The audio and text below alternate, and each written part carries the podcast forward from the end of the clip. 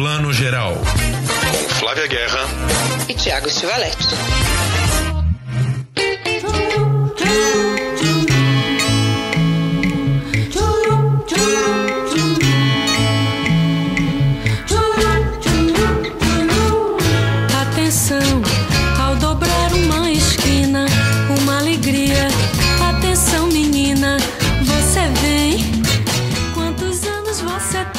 Bom dia, boa tarde, boa noite para você que está vendo e ouvindo o Plano Geral, seu videocast, podcast de cinema, séries de TV e tudo mais. Bastante cinema hoje, porque estamos aí já no meio do Festival do Rio, rolando no Rio de Janeiro. A gente vai falar daqui a pouquinho, dar alguns destaques né, dos mais de 200 filmes que estão rolando no Rio de Janeiro. Nesse momento, já estamos no Rio de Janeiro cobrindo o festival. Também vamos falar de Mostra de São Paulo, que começa no próximo dia 19 de outubro, termina o Rio, começa São Paulo. Teve no último fim de semana a coletiva que anunciou toda a programação do evento. E a gente vai começar por um filme que é a nossa entrevista do dia. Na segunda metade vocês vão ter o prazer de ouvir a nossa conversa com Sophie Charlotte, maravilhosa, vivendo Gal Costa no cinema, e Dandara Ferreira e Lopolite, diretoras de Meu Nome é Gal, filme que finalmente estreia nesta quinta-feira, dia 12 de outubro, né, um dos filmes mais aguardados do ano, certamente o brasileiro mais aguardado do ano para mim e para Flávia, finalmente chegando aos cinemas. É isso, né, Flavinha? Vamos falar de tudo isso hoje? É isso, acabou. Acabou o mês já. Gente, acabou, tem mais nada. Ninguém tem vida nesse mês. Olha, esse mês eu adoro que as pessoas perguntam como é que tá o seu mês? Como é que tá de tempo? Eu falo, amiga, que tempo? Qual é? Qual que é? Porque é Rio, vem com uma programação maravilhosa. São Paulo, a mostra tá linda. Ainda estreando Gal e na semana que vem, gente, tem um novo do Scorsese. Nem vou falar disso porque deixa, deixa pra semana que vem. Ela quer falar, ela quer pelo oitavo, oitava edição seguida falar do filme do Scorsese. Vamos deixar pra semana que vem. Não, vou falar hoje não, chega, olha. Mas eu tô amando. E o Gal, gente, que lindeza, né? Porque assim, o projeto. Só se, se você perguntar para mim, outubro já começou a ser asterisco gado porque fui andar de bike semana passada, tomei uma chuva, tô sem voz, já tô rouco. Já começa esse mês que não tem fim afônico, quer dizer, não sei onde isso vai parar. Sei, isso aí é balada, isso aí faz aniversário dia 25 de setembro, tá na festa desde o aniversário, vem dizer que é a chuva. Olha, pode ser, que depois dos 40, realmente a ressaca de qualquer evento leva um mês, né? Então acho que você tem razão. É verdade, tem que calcular aí o cansaço. Mas olha, éramos tão jovens, né? Na Tropicália também. Esse, esse, esse filme, a Sophie Charlotte falou hoje, na, na, falou na coletiva de imprensa do filme, que esse filme para ela foi tipo um bônus de juventude, né? Que, que para ela foi assim, veio. A, e é aquela coisa, né? O, a, a, o recorte que elas fizeram da Tropicália, da Gal da Tropicália e da turma da Tropicália é uma delícia mesmo, né? Porque é um filme de turma, é aquele clima, é um dando energia para o outro num momento que o Brasil estava tão duro, né? Só mesmo com muito amor ali para segurar. Então eu acho que para começar aqui, isso é lindo do filme, né? Essa energia que ele traz, essas cores, né? Que momento do mundo, né? Minha filha, sinto tanta saudade de você. Sem você aqui é só silêncio. Você quer cantar? Você vai cantar. Você Precisa saber da piscina. Ô Gal, todo mundo já sabe que você chegou, isso aqui tá pegando fogo. Mas gente, acabei de chegar. Mas você não pode perder um segundo, Gal. Pois é, é isso, né? A gente falou, comentou aqui outro dia, como a gente gosta dessas biopics, né? Filmes biográficos, que optam por um recorte, né? Esse filme opta por esse recorte da Gal chegando ao Rio de Janeiro e o início do tropicalismo ali, Caetano fazendo uma parceria artística muito sólida com Gal, Betânia já um pouco se afastando do grupo, conscientemente porque ela quer. Né? Então a gente vai ver um pouco o encontro desses quatro, como eles estão se posicionando na juventude e em plena ditadura militar. Né? Quer dizer, o, o auge da violência da ditadura vai vir assim que esses quatro aparecem no cenário artístico e o filme não vai poupar esse lado, né? mostrar o quanto a ditadura marcou a vida desses quatro, né? O quanto a história já é bastante conhecida, né? É, Gil e Caetano vão para o exílio em Londres e Gal fica como a grande representante do tropicalismo no Brasil, né? Um, um, pouco defendendo a bandeira dos dois aqui, cantando as músicas deles, trazendo notícias dos dois em Londres, né? Sendo um pouco esse, esse canal de escoamento da verve criativa dos dois ainda no Brasil. Mas enfim, o filme não, deixa muito claro como foi um período de muito pânico, né? Porque é muito fácil ver hoje falar ah, esses quatro, né? Que sempre foram maravilhosos. Ah, os quatro hoje, né? Os, os grandes gigantes da MPB, a vida ganha, não. Houve um período ali em que tudo poderia ter ido por água abaixo, Caetano e Gil podiam ter morrido, Gal podia ter sido absolutamente tolhida no começo de carreira, e por pouco isso não aconteceu, né? É, não, você tem toda razão. E é, e é bonito, né? Porque hoje a gente vê eles são entidades da nossa música e da música mundial, né? Quando a gente fala de Caetano, principalmente, Gil também, mas mesmo Gal, é, até é engraçado, né? Porque o Guilherme Araújo, que quem faz é o Luiz Lobianco, ele fala toda hora internacional, international, né? E o Luiz também comentou isso, que o Guilherme Araújo tinha mesmo essa consciência, esse olhar clínico de olhar para essa turma e falar, cara, esses caras são internacionais, esses caras vão quebrar tudo, romper com tudo. Mas na época a gente não sabia, né? Você sabe que eu vi o filme e aí eu fui ver o Divino Maravilhoso, que é essa canção que a Gal apresentou, né, no Festival da Canção, quando ela, né, esse grande grito, literalmente, né, contra a repressão toda, e tá muito perfeito, né? Fazer um filme não é imitar, fazer um filme também não é filmar ipsis literis, mas essa sequência, ela tá maravilhosa, ela super trouxe, assim, esse clima da época, né? O jeito que ela encaixou ali, porque a gente via só no Festival da Canção. Quem curte mais e vai atrás, né? Ela, dentro desse contexto da história, ganha outra dimensão, né? Acho que esse filme vem para isso também, né? Tipo. Pois é, e dois pontos que eu acho fortíssimos do filme.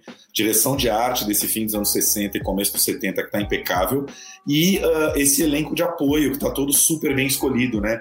Rodrigo Leles, que é um menino novo, fazendo Caetano Veloso, maravilhoso, não só na, na, na, reconstrução física, mas como no jeito, né?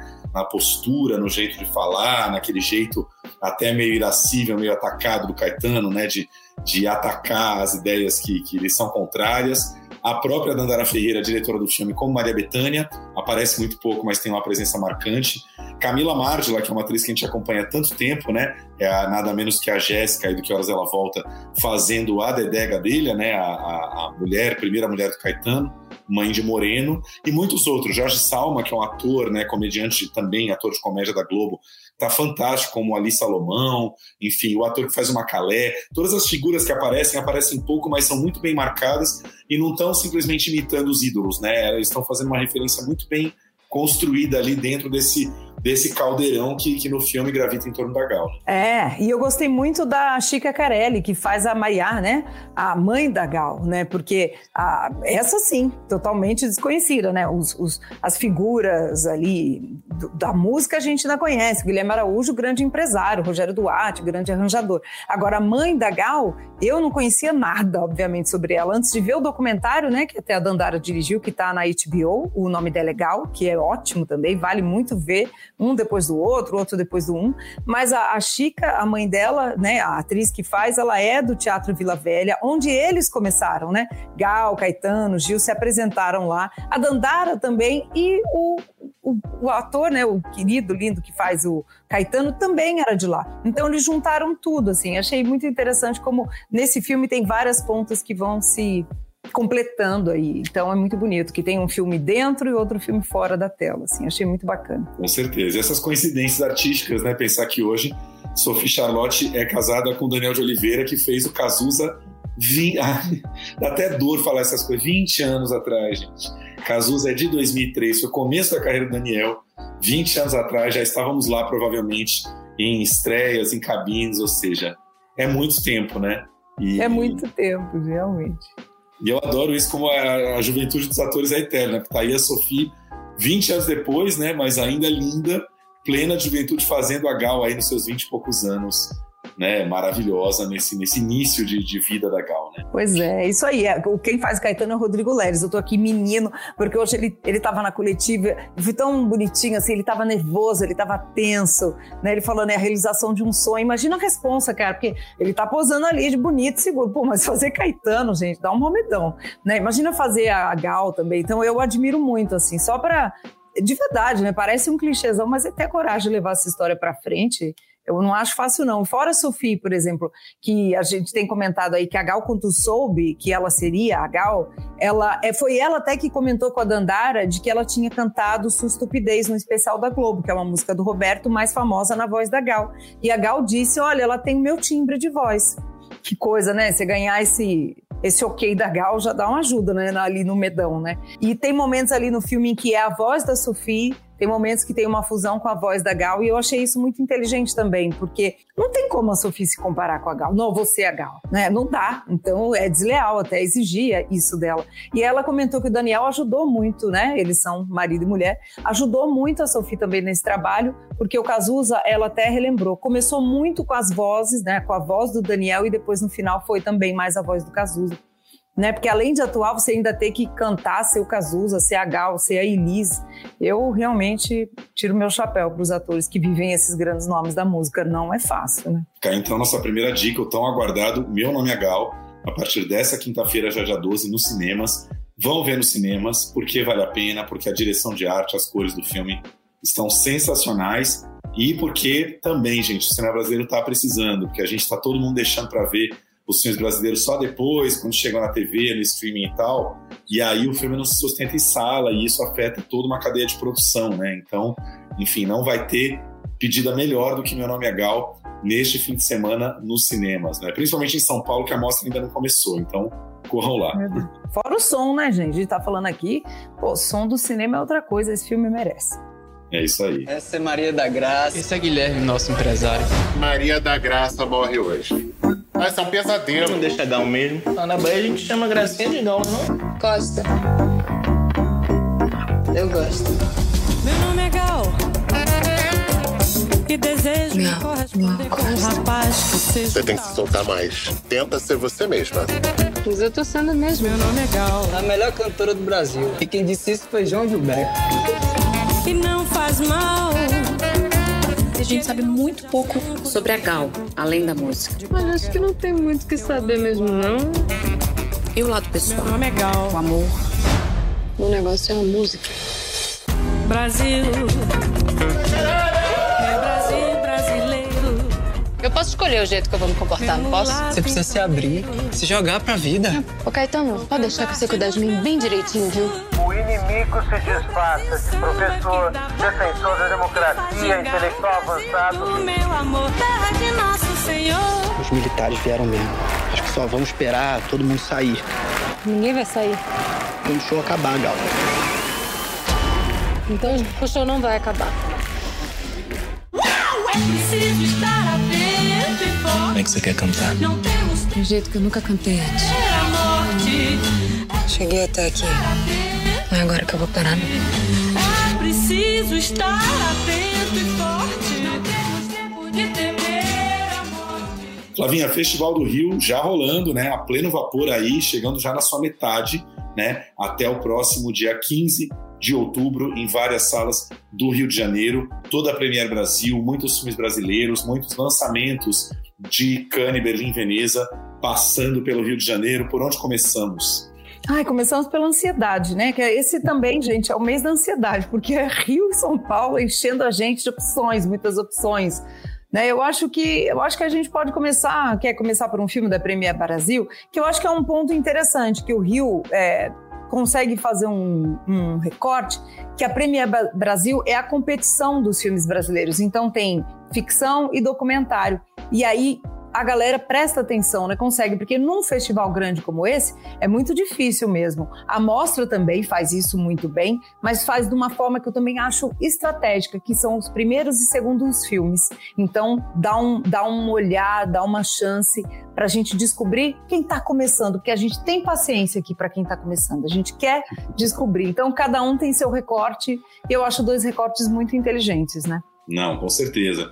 E aí temos aí, né, alguns que a gente está esperando muito, né? Um deles, eu acho que é o Pedágio da Carolina Markovics, né? Um filme que estava tava em Toronto, é isso, né? Acho que ele estava em Toronto agora, estreou lá. E a Carolina Markovics é uma diretora que, assim, é, está entre as mais promissoras aí dos últimos anos, né? Uma diretora para se ter muita atenção. Quem não viu Carvão é um filme que já está no pay-per-view para ser alugado. É um filme sensacional de uma crueza, de uma rudeza das relações que a gente costuma associar ao cinema argentino e eu acho que a Carolina consegue trazer isso para os roteiros dela, a aspereza das relações humanas. E agora no pedágio ela fala de uma mãe é, que tem uma, uma homofobia internalizada aí, né? Ela está começando a entender que o filho é gay e ela não aceita isso de jeito nenhum, né? E ela é uma mulher religiosa, ela começa a considerar, inclusive, é, terapia de conversão para o filho, né? Que é uma história que às vezes quando a gente vê, né, indo para o cinema, você fala que história absurda. Não, é, deve ser das histórias mais comuns que existem no Brasil, né? Os pais que não aceitam a homossexualidade dos filhos e aí vão buscar soluções religiosas, né, caminhos religiosos para ver se salvam o filho, porque isso é um caminho de perdição e etc. Né? No momento que estamos gravando, não vimos o filme ainda, mas é com certeza um dos mais promissores, é um dos mais esperados da Premiere Brasil. Né? Tu chamou, chamou, foi, tarararará. Embaixo, embaixo, embaixo, em cima, embaixo, parou, correu, tararararararararará. Tudo bem? Tudo ótimo.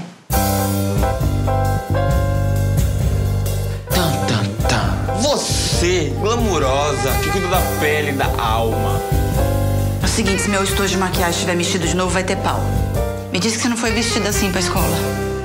Olha como você vai ao pedágio. Obrigada, boa viagem.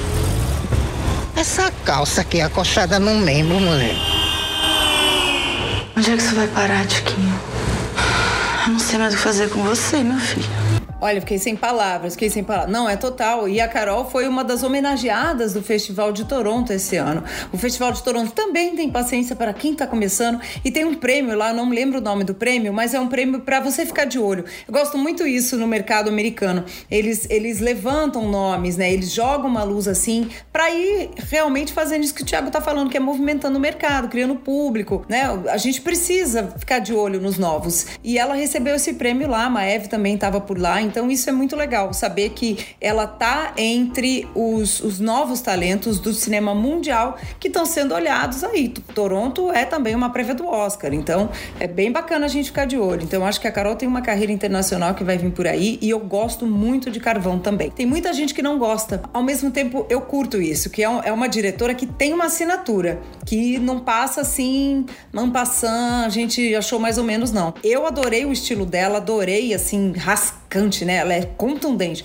E teve gente que não gostou dessa, dessa, dessa investida dela. Eu tô louca pra ver pedágio, confesso que não assisti. É um dos meus primeiros ali do Festival do Rio esse ano, viu? Não, com certeza.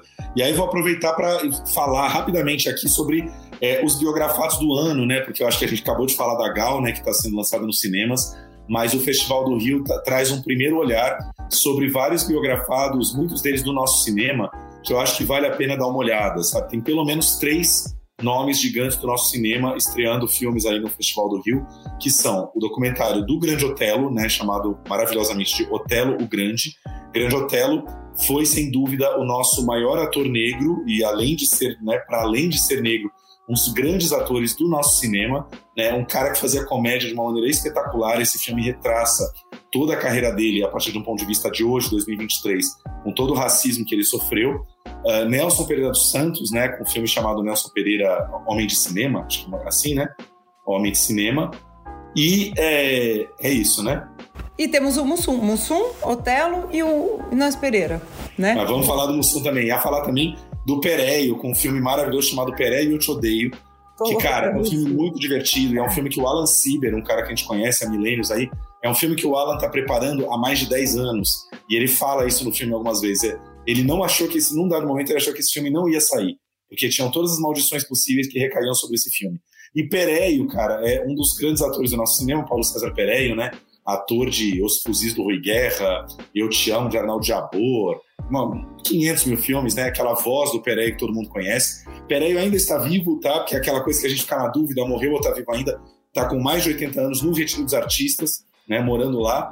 E é uma figura, assim, quase que não deveria retratar ele hoje, porque ele é um cara absolutamente escroto, macho, branco, machista, arrogante. Todo mundo fala mal dele, todo mundo no filme, inclusive Cissa Guimarães, ex-mulher dele, e os filhos aparecem falando Pereira eu te odeio, quer dizer, ele é o cara mais odiado do cinema brasileiro e ao mesmo tempo é uma personalidade incontornável. Então, assim, o filme brinca muito com esse ódio que as pessoas têm do jeito, assim, impossível de lidar com o Pereira. Pereira é o primeiro a falar nas entrevistas eu sou um escroto. Então, por aí você já pega. É, mas é um grande personagem, né? É isso. Nem sempre o, o fofinho querido dá um grande personagem no cinema, né? O Pereio, com certeza, é um grande personagem. Ou nem um grande ator. Então, acho que, acho que o Pereio é uma lenda mesmo. E ele mesmo fala, né? Não é fácil. É, é, é o tipo daquele enfant terrible, né? Que todo mundo fala, ai meu Deus, que dor de cabeça que vai me dar e tal. Mas também, ao mesmo tempo que entra na cena, é um cara inesquecível. Quantos papéis inesquecíveis, né? Não que estejamos, pelo amor de Deus, defendendo pessoas tóxicas, mas a personalidade do Pereio é uma lenda,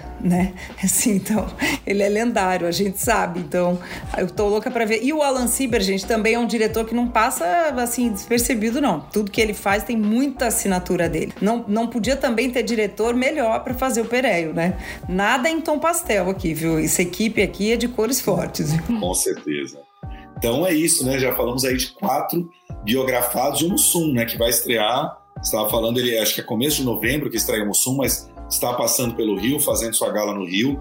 Vai passar pela mostra também, né? Na mostra vai ter uma, uma roda de samba na Cinemateca aí, depois da exibição do Mussum. E que tá uma gracinha o filme, né? Veio o vencedor aí do Festival de Gramado, Ailton Graça, talvez no seu melhor papel no cinema, né? Fazendo uma reconstrução impecável de Mussum. E o que eu acho engraçado do Mussum é que é um filme de um diretor negro, Silvio Guindani, é, fazendo um filme que fala muito de leve do preconceito. O tema do filme não é o preconceito que Mussum sofria. O tema do filme é o talento de Mussum que fez Mussum ser um cara que era um grande sambista, depois virou um grande comediante, sofreu entre largar uma coisa e, e abraçar outra.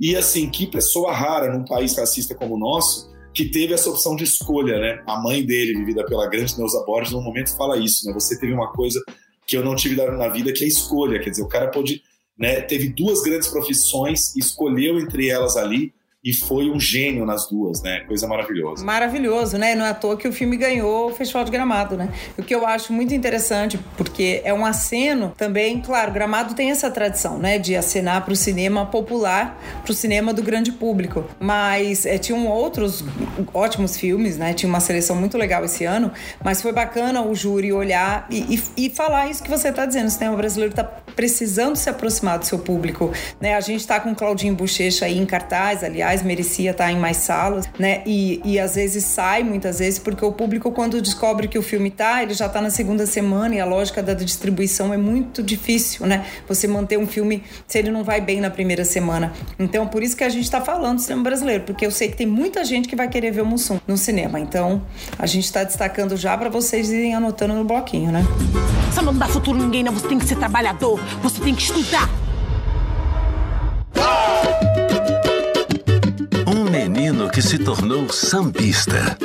Eu vou sair da aeronáutica, mãe. Não. Eu sou músico. Ô, Nancy, me ajuda. Ô, mãe, ele é artista. Né? Ele gosta de samba, ele gosta de noite, mulher, de cachaça. Ô, Nancy, que merda de ajuda é essa? Cadê Tereza? Aonde anda a minha Tereza? A gente tá precisando de alguém pra fazer escada pro grande hotel. Eu? Não, não esquenta, não esquenta. Esquenta, eu sou falando que esquenta! E gringos, o que, que vamos falar? Porque é tanto filme gringo maravilhoso no Rio também. Não tem como falar de tudo, né? Vamos falar de alguns aqui. É, eu queria falar rapidamente de um óbvio, só rapidamente, só citar que ele tá aí, porque a gente vai falar muito dele ainda, que é o Pobres Criaturas, né? Quem não viu, claro, né? Ninguém, todo mundo tá louco pra assistir. Ele vai passar no Festival do Rio, que é esse filme que com certeza vai bater lá no Oscar. Então a gente lembra, anota no seu bloquinho, né? Filme aí novo do Yorgos Lanthimos, que amamos, o grego que amamos, e que traz aí a querida Emma no papel de uma espécie de criatura, né? É, Ela é a pobre criatura. Ela não é uma Frankenstein, mas tem ali, ela é um, é um- um- o cérebro dela é um cérebro de um bebê no corpo de uma mulher e ela toda essa descoberta do mundo dela numa fábula que é muito esquisita, porque nada do Yorgos é menos do que essa palavra que eu amo, que é esdrúxulo. Então eu amo William Dafoe, um super elenco, um filme de cinema. Esse é pra ver no IMAX, se puder, sabe? E ao mesmo tempo é um filme autoral. Então também acho que foi uma ótima escolha de Veneza e tá aí quentinho no Festival do Rio. Adorei, sabe? Que às vezes é difícil trazer os filmes tão, tão novinhos assim, né? Pois é, maravilhoso. Eu, bom, Flavinha já viu é, quase tudo do, do- do- da, da- da- grande competição aí de Cannes e Veneza. Um que eu tô muito curioso, até já tirei ingresso para ver no Odeon, é, que você já viu com certeza, é o May December, do Todd Haynes, que no Brasil vai se chamar Segredos de um Escândalo. É um nome um pouco esquisito, né? Porque segredo e escândalo é quase, quase coisas opostas, assim. Segredos de um Escândalo, né? Que é essa história interessantíssima, né? De uma, de uma, de uma, de uma, de uma mulher que lá atrás, no passado, teve um caso meio é, é, com, com menor de idade ali, né? Um cara que foi namorado dela.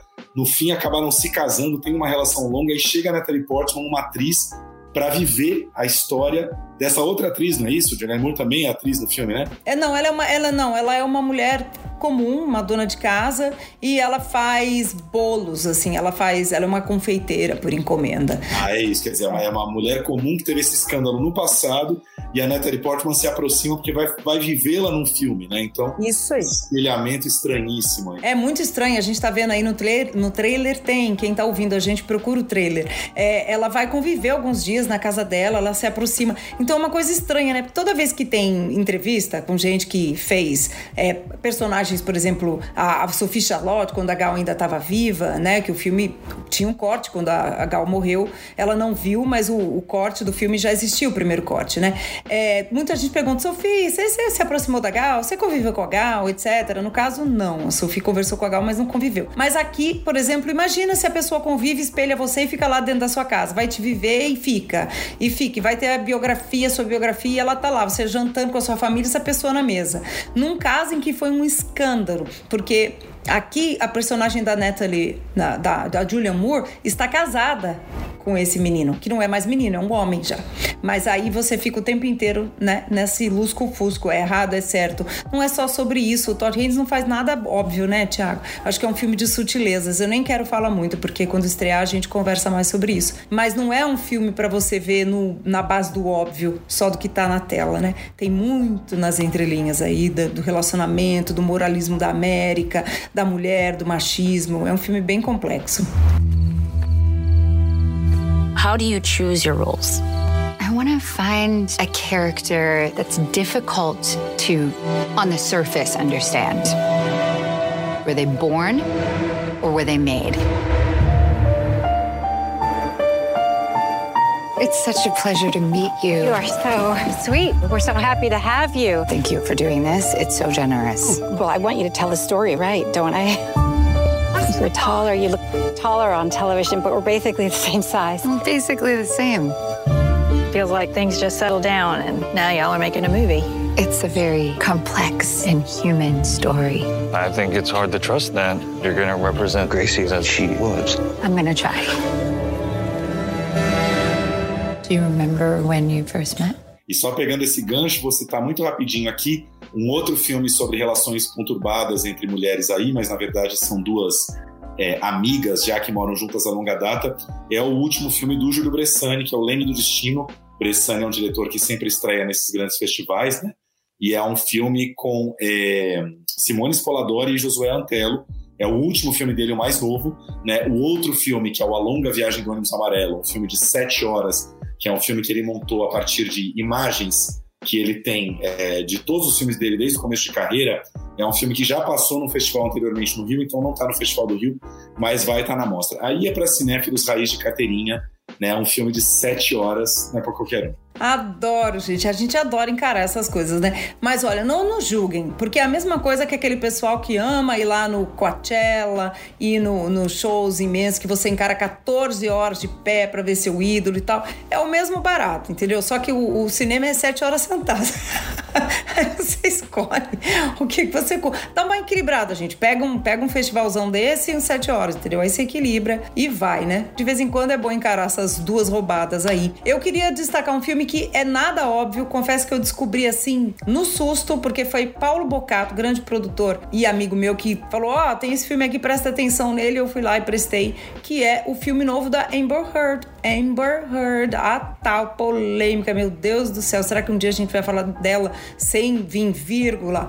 A polêmica do Johnny Depp? Espero que sim. E nesse filme, Thiago, que chama. É um filme pequeno, uma produção pequena, ele se chama In the Fire, esse filme. Ele é pequeno, uma produção pequena, rodado na Itália e na Guatemala, mas a história se passa na Colômbia. A Amber faz uma médica psiquiatra no fim do século XIX, né? Então o mundo tinha muito preconceito. O mundo hoje tem preconceito preconceito com a psiquiatria, a psicologia, imagina naquela época. E ela vai para Colômbia tentar tratar um menino que é diferente, que não se sabe se ele tem um transtorno, se ele tem um transtorno neurológico, psiquiátrico, mas a população local fanática, ultracatólica, acha que ele está possuído pelo demônio. Então tem o quê dessa. Ele brinca com essa coisa do, do thriller, do suspense, quase do terror, mas na verdade ele discute isso, quanto a gente julga as pessoas e queima em praça pública. Hoje em dia, na pracinha pública lá do Twitter, do X, né? Mas naquela, nessa época era mais literalmente. Então, é um filme interessante, o diretor chama Connor Allen. Não fez nada assim de muito grande, expressivo, mas ele é um cara que está investindo aí e investiu na, na, na, Amber. Ela filmou antes da polêmica toda, no começo do ano passado. E eu gosto muito, acho bacana, porque ela é uma atriz que ou a gente lembra por filme muito independente ali, quem é do cinema independente, ou ela virou a Mora da Aquaman, né? Não tem. É como se ela não tivesse carreira. Então, acho que é uma opção interessante. Passa no Festival do Rio e vai estrear depois no Brasil e no mundo. I would like to see the boy as soon as possible. You keep him like this. It is best. Mama won't buy books for me. And why is that? Because I killed her. When Martin was only months old, the Lord had spoken. We had to exorcise Martin to get the devil out. I refused. And now they blame him for everything bad that happens here. They say Martin is evil. I came to help you understand. Martin has a condition. If you just see right here. Our book also has a name for this condition. Doctor, do you believe you can cure him? In the Fire, então, também no Festival do Rio. Eu quero dar uma última dica de Festival do Rio aqui, porque é um festival que está se abrindo para exibir séries também, principalmente as séries brasileiras, que é algo muito importante, né? Que é um espaço que as, as, as nossas produtoras de audiovisual estão batalhando para ter mais nos streamings, né? Para os streamings não ser só um espaço de conteúdo estrangeiro, né? E a gente teve na última segunda-feira a pré-estreia, né, nobre dentro do festival com sessão de gala e tudo, de João Sem Deus, A Queda de Abadiânia, que é a primeira série de ficção com a história de João de Deus. Né? Já tivemos duas séries documentais, a primeira do Pedro Bial na Globoplay, porque né, a equipe do Pedro Bial foi a, foi a que né, a puxou o novelo do escândalo aí, e a outra série da nossa querida amiga Kênia na Netflix. Essas são as duas séries doc que já tinham saído. A série ficção lançada agora, é dirigida pela nossa querida Marina Persson, né, que é uma diretora que volta e meia aparece, fez o filme Califórnia lá atrás e agora dirige o seu grande primeiro projeto de ficção em televisão. E é uma série curtíssima, gente, vale a pena, porque é quase um filme estendido. São três episódios de uma hora cada, mais ou menos, e o João de Deus é vivido por ninguém menos do que o nosso gigante Marco Nanini, numa composição impressionante. Ele está assustador desde o começo, ele traz aquele peso espiritual e depois o peso do grande agressor e assediador e estuprador de mulheres. Ele traz tudo isso já na presença dele, né? Marco Nanini, né? Não precisamos dizer nada mais do que isso. E essa história em três episódios é super bem contada, porque assim, é uma história de ficção, tá? Não é uma história é, totalmente decalcada de algo vivido lá, mas é uma história que condensou com muita inteligência nesse roteiro é, histórias vividas por, por, mulheres em torno do João de Deus. Então a Carmen, que é a personagem da Bianca Comparato, ela faz uma mulher que chegou em Abadiânia levando a irmã dela, Karine Telles, porque a Karine é, era uma mulher que estava com um problema altíssimo de visão. Ela estava com alguma algum problema no cérebro que estava dando uma visão uma visão baixíssima para ela nos dois olhos, 80% de perda de visão num olho e 60% no outro. Então ela leva a irmã para Abadiânia para se consultar com João de Deus. João de Deus é, como é que fala? É, agride sexualmente essa mulher. Não chega a ser um estupro, mas é, existe ali uma, uma, situação horrorosa de agressão sexual do João de Deus a essa irmã da, da, da, da Carmen, personagem da Bianca Comparato. Só que a Bianca conhece um dos maiores assistentes de João de Deus, se casa com ele e passa a trabalhar em Abadiânia. Então, é a história dessas duas irmãs que se separaram. Uma que viveu essa violência e foi morar em Portugal, e a outra que fez a vida em Abadiânia, casou, teve filhos e tudo isso, e está lá é, ao lado do João de Deus, vendo todas essas curas. Então a série começa no momento que os escândalos estão estourando, a personagem da Karine Terry está voltando de Portugal junto com uma jornalista portuguesa, e uh, a personagem da Bianca ela vai ter que rever todos os conceitos e entender que está acontecendo ali muita coisa que ela não imaginava, mas até ela né, cair essa ficha, é todo um conflito com a irmã, é, com a filha, né, que foi que cresceu lá. Enfim, um roteiro muito bem armado em torno dessas três ou quatro personagens mulheres, né? Uma série muito contada do ponto de vista das mulheres. Antônio Saboia, que a gente está vendo aí, né? Karine Telles, os dois, né? Por acaso são os motoqueiros do mal em Bacurau, estão juntos aí na série fazendo cunhado e cunhada, e um elenco maravilhoso em torno deles, assim, é uma série super eficaz e principalmente eficaz para esses três episódios, porque é uma série que poderia ter esticado aí para oito, nove episódios sem ter conteúdo para tanto, mas resolveu se condensar numa minissérie que é muito mais eficaz nesse formato. Enfim, falei bastante. Ai, tô super curiosa para ver e eu adoro minisséries curtas, adorei isso que você falou. Ai, curtinha, a gente assiste, pá, né? Gostei da, da, da Karine Telles também de, de, de cabelo ruivo, né? Agora ela tá na novela completamente diferente de como ela tá na novela, né? Eu gosto muito da Karine, a gente é fã dela desde Benzinho. Se você não viu Benzinho, corre para assistir, deve estar na Globoplay. É um dos filmes que eu mais amo na história do cinema recente, o roteiro é dela. Que filme lindo. E desde então ela só vem merecidamente conquistando mais espaço. E esse elenco tá lindo. Saboia, sou fã também, né? Tá maravilhoso no filme do Ali Muritiba, O Deserto Particular. A Bianca, desde 3%. Nanini dispensa, né? E direção da Marina. Que, que, que demais esse projeto. Maravilhoso. É uma série do Canal Brasil, então lembrando, para quem tem Canal Brasil em casa, tem o Canal Brasil Play, a plataforma para ver lá, e dentro da Globoplay mais canais. Então a Globoplay tem dois pacotes, tem um pacote simples, que é mais a programação da Globo mesmo, o conteúdo que a Globo joga lá, mas quem tem Globoplay mais canais, com o Multishow, com o GNT, com o Canal Brasil, também vai conseguir ver a série lá. E aí eu tenho que deixar um recado muito especial aqui. E tem produção, entre outros profissionais, da Justine Otondo, que é a nossa melhor ouvinte. João Fernando é nosso melhor ouvinte, Justine é a nossa melhor. Ó, o pessoal que mas a Justine, toda vez que eu boto assim, gente, escuta isso aqui, Justine, já ouvi. Já ouvi, já sei, já anotei, já fiz a agenda. Merece demais, viu? Com certeza. Produção da Justine e também uma coprodução portuguesa. Não sei se é a primeira vez que o Canal Brasil faz isso, mas essa personagem da jornalista portuguesa, ela vem junto com essa coprodução, que é muito interessante, né? Porque é uma história que também chocou Portugal e, e eles, né, trazer dinheiro português para ajudar a contar uma história dessas, eu acho que é o tipo de parceria que a gente está voltando a fazer com muita força é, pós-Bolsonaro, né? Agora que a gente está voltando a estreitar as nossas parcerias. É isso aí, a gente precisa, né? Se é para ser internacional, que coproduza também com nossos patrícios aí, por que não, né? Esse... E ainda não precisa nem de legenda, quer dizer, para alguns precisa, né? Se passar em Portugal, acho que os portugueses entendem a gente muito melhor do que a gente entende o sotaque deles e precisamos trabalhar nisso e ver mais filmes portugueses também, por que não? Pois é, é isso aí. Fica a nossa dica então. João Sem Deus, a queda de Abadiânia, a partir desta sexta-feira, dia 13, sexta-feira 13, para ver João de Deus na no Canal Brasil e Globoplay mais canais. Bom dia a todos. Um cafezinho. A gente recebeu alguns depoimentos, são denúncias de mulheres que se dizem abusadas sexualmente pelo médium João de Deus. Sai todo mundo! Essas mulheres estão falando a verdade. Como é que você sabe? Ainda sou João de Deus. Flavinha, falamos do Festival do Rio.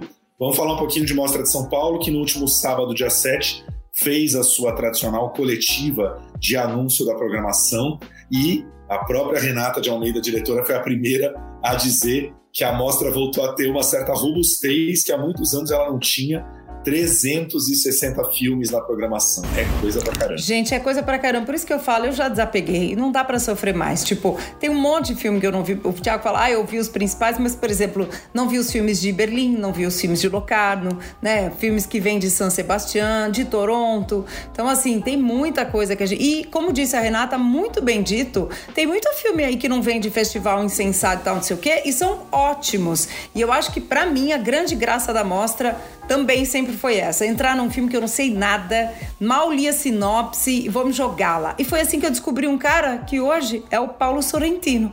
Primeira vez que eu entrei num filme dele foi assim na mostra. Não sei se foi o Consequências do Amor ou Amigo de Família. Eu entrei, tomei um tapão na cara do cinema dele e falei: Meu Deus, quem é esse cara que tá causando? Nossa, que filmaço! Eu falei: Meu, que esse cara, o que, que ele tá inventando? Quem que ele pensa que é?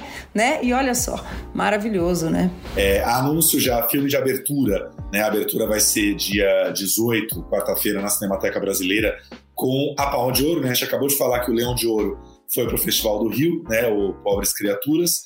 O A Palma de Ouro, que é o francês Anatomia de uma Queda, da Justine Trier, é o filme que vai abrir a mostra, a mostra abrindo uh, a sua programação pelo segundo ano consecutivo com uma Palma de Ouro. Né? Ano passado foi o Triângulo da Tristeza, esse ano, Anatomia de uma Queda. Até os títulos têm uma certa ressonância, né? Triângulo da Tristeza, Anatomia de uma Queda. Filme denso, pesado para abertura, mas São Paulo não tem muito essa preocupação, não, né? Do filme ser porrada, ser pesado.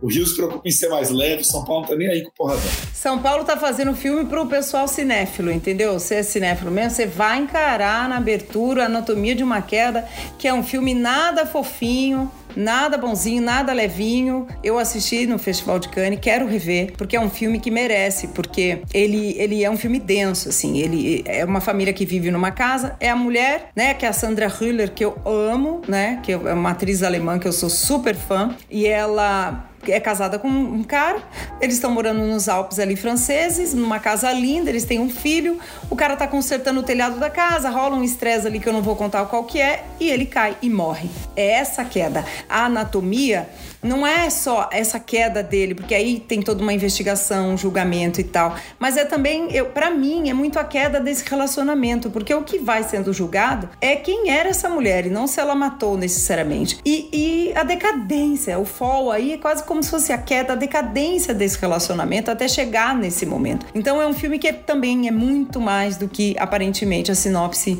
entrega. É um filme muito engenhoso, diálogos muito engenhosos, que quem for assistir na mostra, na abertura ou depois, se prepara assim para prestar bastante atenção, que é o que eu quero fazer na segunda, na segunda vista desse filme, viu? Eu entendo muito bem a escolha desse júri, porque não foi fácil esse ano, viu? Pois é, cara, e muitas outras coisas, né? A gente vai ter Nuribiri Ceylan, que é um diretor turco que a gente adora, com Ervas Secas, né? Filme novo de Von Sansu, filme novo de Vitor Erice, que é um diretor espanhol que a gente chama de Paixão. Né? Vamos ter a amostra do Antonioni, que já tinha sido anunciada, vários filmes restaurados, a Renata falou uma coisa super interessante sobre Antonioni na coletiva, né? Que ela falou do, do fato do, do Antonioni ser conhecido como cineasta da incomunicabilidade e fazer uma amostra de Antonioni num momento em que a gente vive o auge da comunicação, que todo mundo se comunica o tempo inteiro, tá o tempo inteiro trocando mensagem, exato, Instagram, isso aqui. E ainda assim ninguém está se comunicando direito, né? Eu acho que o Antonioni realmente pode ter algo a nos ensinar com a força da imagem dele, né? Sendo que ele não é um cara nem um pouco discursivo panfletário, né? Ele nem teria o que falar sobre o futuro, mas tem alguma coisa na, na imagem dele ali que fica, que diz muito sobre a nossa natureza humana e a nossa impossibilidade de se comunicar, não importa quantas redes sociais a gente tenha. É, não importa. E o Antonioni, eu, eu fico imaginando o que, que ele diria de hoje, né? No momento em que a gente está. Porque a gente realmente anda se a gente se, se comunica, se comunica, mas não necessariamente se entende também, né? É, são, são, são dicotomias aí muito loucas do ser humano atualmente, né? Então eu tô louca para ver essa trilogia e já falei, né? O Laventura tá aqui atrás, né? O pôster desse filme belíssimo, que não é dessa trilogia, né? Essa trilogia é Eclipse à Noite e não lembro e... terceiro. Nunca lembro. Eclipse à noite, o Eclipse à noite é aventura, né? Ah, então tá. Então tá aqui, ó. A aventura é da, da, da trilogia, sim. É isso aí, é isso aí. Lindo, maravilhoso. Então tem muita coisa pra gente assistir e, e tem muita coisa vindo aí. Eu queria deixar mais uma dica aqui de um filme que ele não foi muito, muito que não foi bem recebido, mas ele não foi muito festejado ali no Festival de Veneza, mas eu acho que vale é, prestar atenção. Com certeza eu, eu, eu, acho que ele vai estar no Mix Brasil também, porque ele tem tudo a ver, que ele se chama Woman of, né? Ou, em, ou Mulher de, né? Ele é um filme polonês e ele é uma dupla de diretores, né? Uma diretora e um diretor, e ele conta a história de uma mulher trans, né? Ela é, é um cara, a gente acompanha a juventude, a paixão, quando ainda se reconhecia como um homem cis, né? E o amor é essa atriz do Guerra Fria, que a gente ama, né? Eu amo esse filme, eu amo essa é. atriz. Ela faz a mulher cis dele. E aí, ele é um bom pai, né? É um cara legal, é um bom marido, só que vai se entendendo aos poucos que ele é uma mulher. E aí o filme acompanha ao longo das mudanças sociais também aí dessa Polônia, né, que está sofrendo tantas transformações depois da queda do muro de Berlim, como é que é, qual que é, é essa batalha dela para ser uma mulher, né? Parece muito óbvio, mas o filme tem muita sutileza, é um filme que não julga a personagem, mas também não, não, não tra, traz as sutilezas do que é ser uma mulher, se, se, se entender uma mulher, se assumir. Eu gostei muito desse filme. Acho um filme lindo, é um filme, na verdade, é uma história de amor ao final, assim. Então eu deixo essa dica aqui. O que aconteceu de polêmica é que a atriz que faz essa mulher trans na vida adulta, né, não jovem, mas na vida adulta, que é uma atriz maravilhosa, ela não é uma atriz trans, ela é uma mulher cis.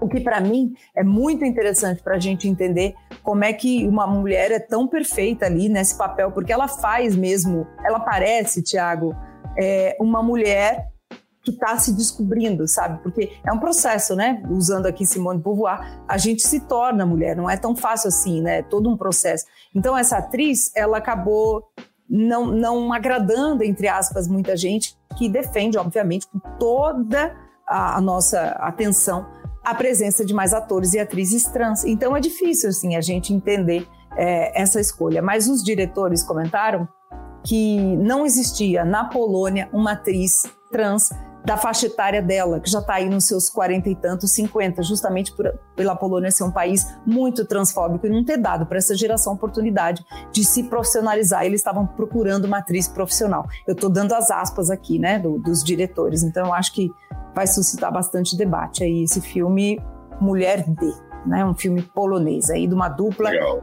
Acho ótimo que você traz umas dicas dos não premiados, que é importante, é isso, né? Como a Renata falou e você está falando agora, a mostra tem filme para todos os gostos e, e, não é, não precisamos ficar só nos grandes filmes de holofote, né? Um que não, não chegou a ser premiado em Veneza, foi muito bem comentado em Veneza, mas é um diretor que a gente acompanha, já veio para a mostra mais de 20 anos atrás, é o Bertrand Bonello, né, um diretor francês que estava em Veneza com um filme chamado A Besta, que está na mostra, um filme com Alea Seydoux, né, um elenco grande e tal. Você chegou a ver lá, não? Eu vi sim e me surpreendi. Eu posso falar, eu fui para não gostar, porque o Bonello tem me cansado com esse exagero dele de muito, muita coisa no meio, ou quer chocar, ou quer confundir demais e tal. Ele, eu estava meio distante do cinema dele. Esse filme continua assim, um filme meio confuso, porque é um vai e vem temporal, um vai e vem, um vai e vem.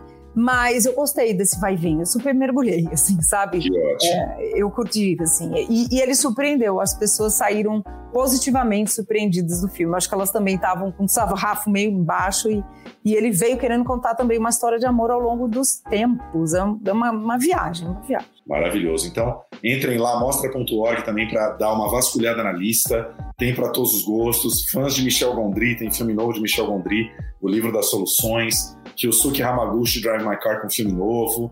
Enfim, tem para todos os gostos e começa no próximo dia 19 de outubro. Fiquem de olho também no início das vendas de pacote credencial, aquela coisa toda que existe uma cota limitada, então não bobeie. Se vai ver mais de 10, 15 filmes, vale a pena comprar um pacotinho aí ficar de olho na tradicional central da mostra ali no conjunto, no conjunto nacional. É isso. É isso né? aí, já já está montada a central, viu? Ela vai começar a funcionar já já, mas o estande já está lá, que eu passei por lá hoje e está bonitinho lá, o pessoal da mostra já está lá para dar informação. É isso aí. Fiquem agora então com a nossa entrevista com as diretoras e Sophie Charlotte do filme Meu Nome é Gal.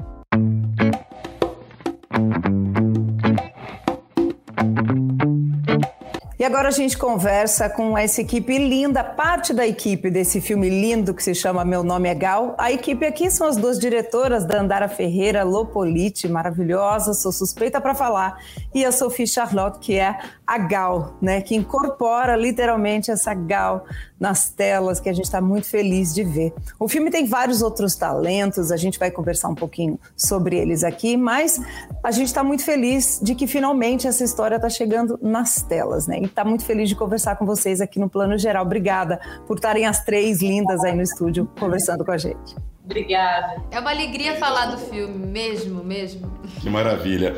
Bem-vindas aqui. Olha, sem dúvida, o filme brasileiro mais esperado do ano. Estamos falando de Meu Nome é Gal desde janeiro. Cada coisinha que vocês soltam em pôster, e teaser e trailer, a gente foi aumentando a expectativa e hoje foi dia de conhecer o filme e atendeu todas as expectativas. O filme tá lindo, tá vibrante, tá colorido, tá emocionante. Eu queria saber das três, para começar um pouquinho assim, quais foram os caminhos que vocês optaram para retratar a Gal e quais caminhos que vocês evitaram? Quais foram coisas que vocês pensaram, por aqui nós vamos, por aqui nós não vamos? Olha, para mim, na, no meu processo, eu acho que o meu interesse era realmente trazer é, para as telas, para quem não teve essa oportunidade de conhecer pessoalmente. Eu conheci pessoalmente em momentos pontuais, mas quem conheceu pessoalmente sabe da doçura, do afeto, né, da simplicidade de Gal na, na sua vida particular e, e trazer essa subjetividade e essa potência, essa revolução, né, que a gente via no palco,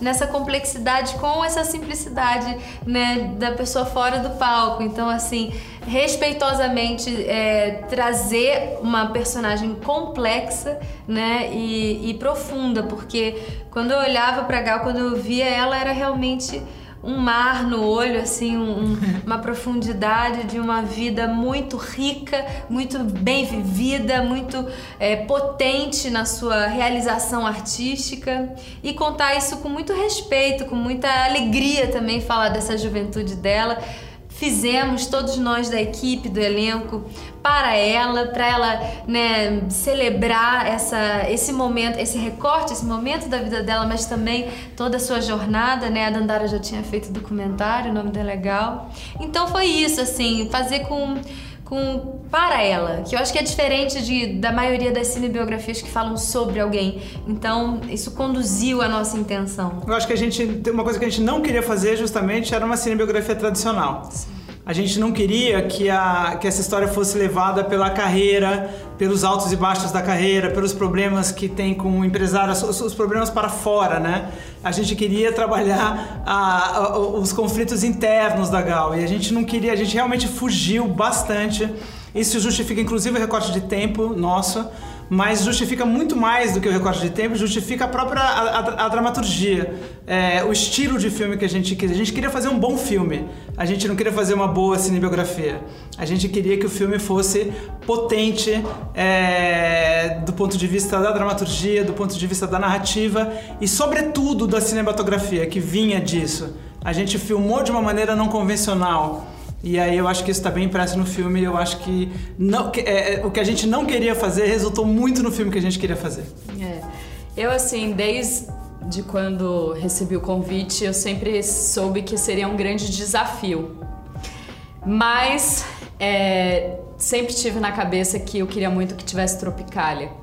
Por, primeiro por causa que, né, essa paixão por tudo que aconteceu ali naquele momento é, pelo entendimento também da importância da tropicália na nossa cultura e também por saber que ali justamente estava a transformação né, da Gal é, com o Divino Maravilhoso, a transformação dela como mulher, né, como artista. Então a gente ainda não, não, não sabia exatamente que história a gente contaria, mas para mim na cabeça desde o começo assim eu sempre tive muita certeza que Tropicália estaria nesse filme. Porque coincide justamente com a furada de bolha é, dela. Coincide não, né? Não é as coisas estão juntas. É a furada de bolha dela, é onde ela vai para fora através e com a Tropicália. Então é muito. ajudou muito mesmo. É muito rico, é tudo muito. É, é, é muito, muito consistente, é muito bonito tudo isso. Tudo isso. Com certeza, é tudo é muito, é muito bonito esse momento e é, um, é, um, é quase um instantâneo desse momento, assim, né? A gente sai com essa sensação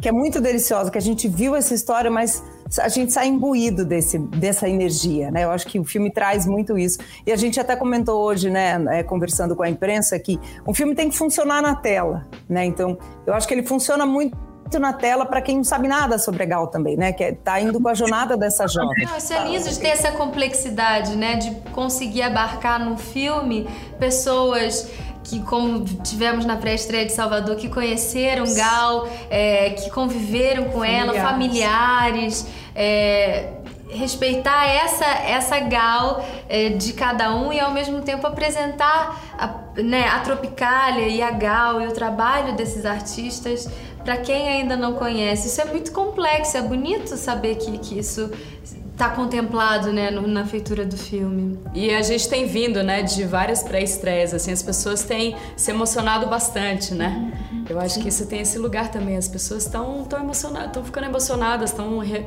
é, matando um pouco dessa saudade que as pessoas estão da Gal. E quem não conhece, quem não conhecia Gal, se identifica, né? Então isso é bem importante também, porque é isso que você tá falando, isso que você falou. Ele funciona como filme, independente da, de ser a história da Gal. Então quem vai lá ver, mesmo que não conheça a Gal, mesmo que seja de uma geração muito atual, que seja muito jovem nesse momento e que não conheça a Gal, se identifica com o personagem, se identifica com aquela história. E funciona como filme. Mas com a Gal também, porque a história é sobre Gal, né? Senão a gente faria um outro filme. Que é, o, o filme é sobre Gal, é, ela é aquilo ali. É, Dandara e Lô vocês, bom, vocês estão lidando aí nesse filme com o nascimento de um mito, né? Eu costumo dizer para Flávia que eu acho Caetano, Gal, Gil e Betânia, acho quatro dos maiores motivos para nascer no Brasil e ser brasileiro, né? Então vocês estão lidando com esse, com esse mito gigante. Teve frio na barriga, teve insônia, teve, teve, teve tremor. Claro! Sim, também. Vai, vai falando. É, tudo isso. Muita Olha coragem de mexer com, tu, com essas pessoas. Porque não é só Gal, né? Como você mesmo falou. Pô, a gente tá mexendo com Gil, com Caetano, Betânia. com Betânia. Então é, é muita gente, muita gente importante, né? Muita gente que as pessoas têm muita admiração, que estão no imaginário das pessoas. Mas, como a própria Gal diz, né? Como, como a gente aprendeu com Gal, é, a gente precisa ter coragem, né? Para mim, uma palavra muito que me remete a Gal é coragem, né? Uma pessoa que sempre sonhou que seria cantora e nunca desistiu disso com todos os desafios da vida. Ela sempre batalhou para chegar nesse lugar, então vambora. E, e todos os desafios internos, que acho que eram de, de, que é o nosso filme, né? Ela precisou vencer esses desafios internamente para chegar no lugar onde ela sempre sabia que estaria, né? Sempre soube que estaria. É bonito. E assim, eu pessoalmente acho que tem um paralelo muito bonito, assim, do que acontece com a Gal no filme, no recorte do filme, com o processo de se fazer cinema e com o meu também. Às vezes, quando você é, titubeia ou duvida e você tem bons amigos, bons parceiros, eles Sim. te seguram e eles é, te apoiam. Então eu me senti assim, eu me senti assim pelo convite que me foi feito, pela confiança que vocês é, depositaram né, em mim e, e, a própria Gal e depois a equipe toda, né? Assim, ninguém faz nada sozinho. Cinema, então, é realmente absolutamente coletivo. Então, estar com pessoas desse calibre, com um elenco desse calibre, dessa, dessa paixão né, por essa feitura e pela Gal, e isso se soma é, no nosso set, foi um processo muito feliz, onde todo mundo se sustentou numa rede mesmo de afeto que nos deu alguma, alguma, não diria tranquilidade, mas de, de retratar gente desse calibre que a gente retrata, porque é uma responsabilidade realmente é, enorme. mas a gente também sempre encarou isso também. Aqui tem muita né, não só a gente, mas o resto do, da equipe que está envolvida no projeto tem muito amor, muita admiração e muito respeito por todas essas pessoas. Então foi tudo muito feito com muito carinho, com muito respeito. Uhum. Então tem esse lugar e todo mundo tem um conhecimento, né? O Pedro na fotografia, o Thales é, é, na arte, a Juliana, é, a Juliana todo mundo que está envolvido conhece, né? O filho da Juliana agora chama Caetano. É. então é isso, foi feito com muito amor tudo, por todos. Eu fiquei muito surpresa, aí bairrismo meu, mas eu adorei ver o quanto São Paulo, como cenário, foi importante na vida deles naquele momento e como vocês absorveram isso, assim, né? Acho que a Lô comentou que vocês filmaram até no, no próprio prédio, né? Onde eles realmente moravam e aquela, aquela sensação da claustrofobia que a direção trouxe, né? Eles estavam protegidos naquele apartamento, mas existia um Brasil em convulsão lá fora, né? Então eu gosto muito do que não é dito no filme, eu gosto muito das entrelinhas. Se é para ser um filme da Gal, tinha que ter entrelinhas, né? São Paulo, no nosso filme, é justamente o período, porque é, da, é o período mais forte, mais violento da ditadura, é o período também no filme mais frio, que a gente chamava, né? É, é quando ela vai para o Rio de Janeiro, também não dá para dizer que é totalmente solar, porque a gente ainda estava ali vivendo o período da ditadura, mas já tinha, já, já a ditadura ali já tinha amenizado um pouquinho mais em 71. Então também a gente trouxe essas questões também ali que você mencionou sobre a questão do contexto é, é, histórico, né, o contexto político ali, dessa relação com São Paulo. Tem uma coisa bonita aí do, do, das locações, a gente realmente quis filmar no, prédio onde, onde eles moravam, a gente filmou no restaurante onde eles comiam, a gente andou, fez eles andarem pelas ruas, o caminho que eles faziam ali. É. a gente realmente quis, quis imprimir essa São Paulo. A gente filmou, tem lá o, o edifício Itália na janela, quando eles estão ali no Baby, quando o Caetano tá mostrando o Baby pra Gal, tem o edifício Itália ali colocando, que era exatamente a vista que eles tinham.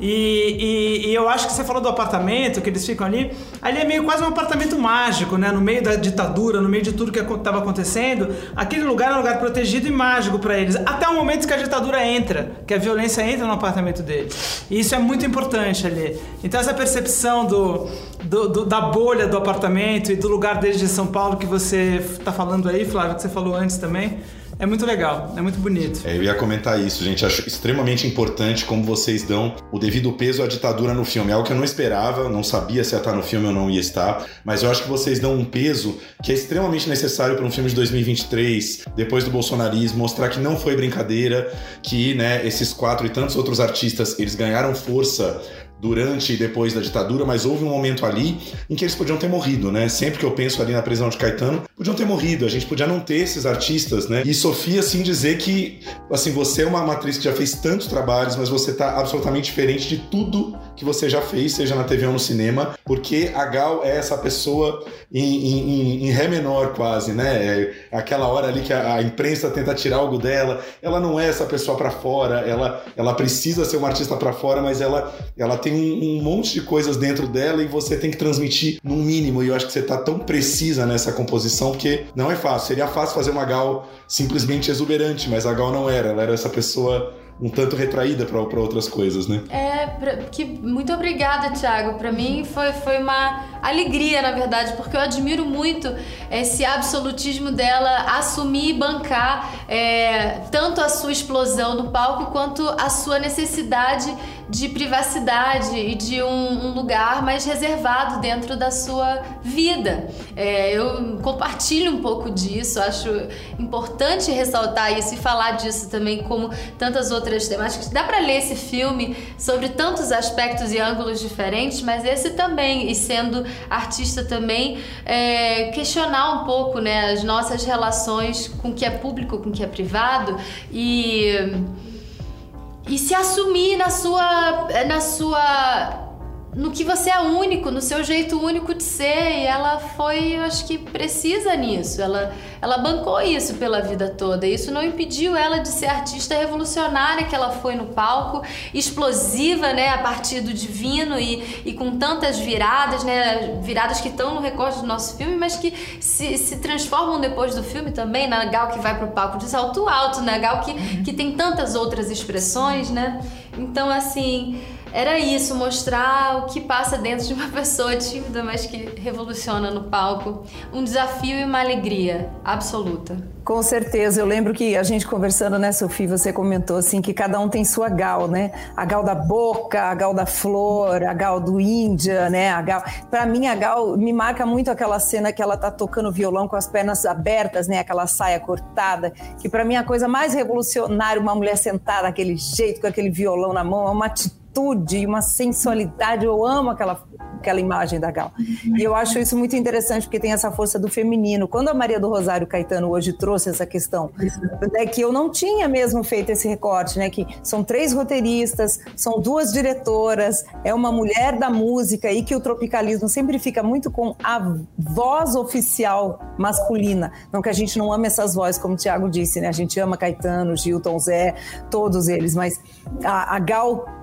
nessa voz, que sempre foi a intérprete, mas a gente conhecer esse outro lado, né, contado com muitas mulheres na equipe, isso para mim ganhou uma dimensão assim bonita, assim, né? Não, não é, né? Não precisa estar isso na legenda, mas foi bonito ela observar.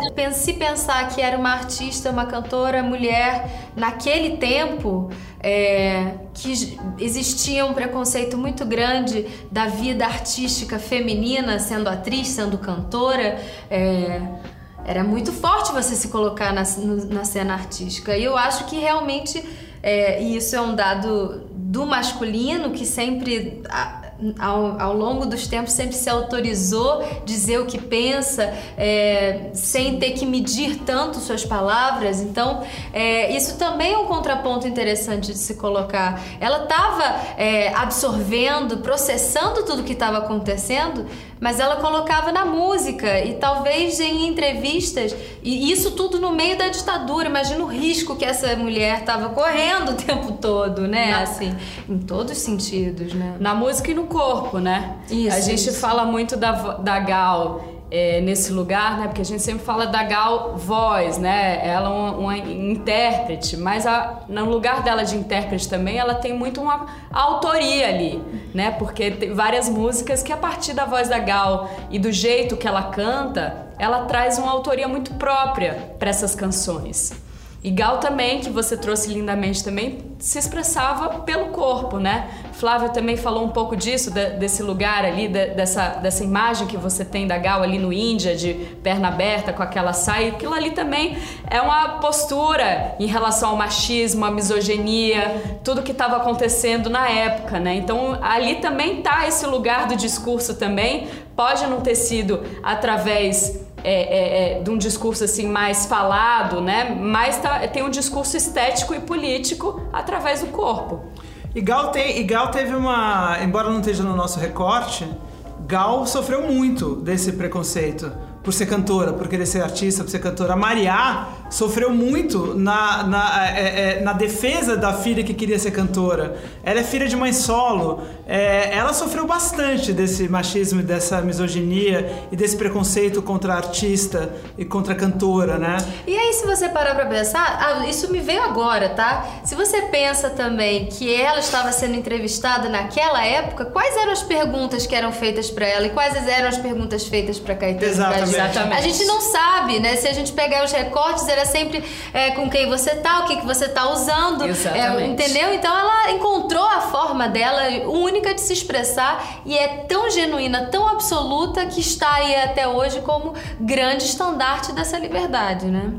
Grande símbolo, né? É. Exatamente, justamente. Até essa palavrinha que hoje a gente problematiza que é musa, né? Que, que é- dentro da nossa cultura machista, a musa é, é o objeto do homem, né? E Gal era, era, uma criadora de si mesma Falei também. isso agora, com a gente agora aqui a conversando musa da outras Tropicália pessoas, que é isso bastante- incomoda um pouco esse lugar que as pessoas sempre colocam a musa da Tropicália. Não, ela é criadora também da Tropicália, né? Co-criadora. Ela tem tudo isso que a gente disse aqui, outras formas de participar também. Musa é muito pouco só pra, não que não seja bom, mas é muito pouco pra gente classificar a Gal. Com certeza.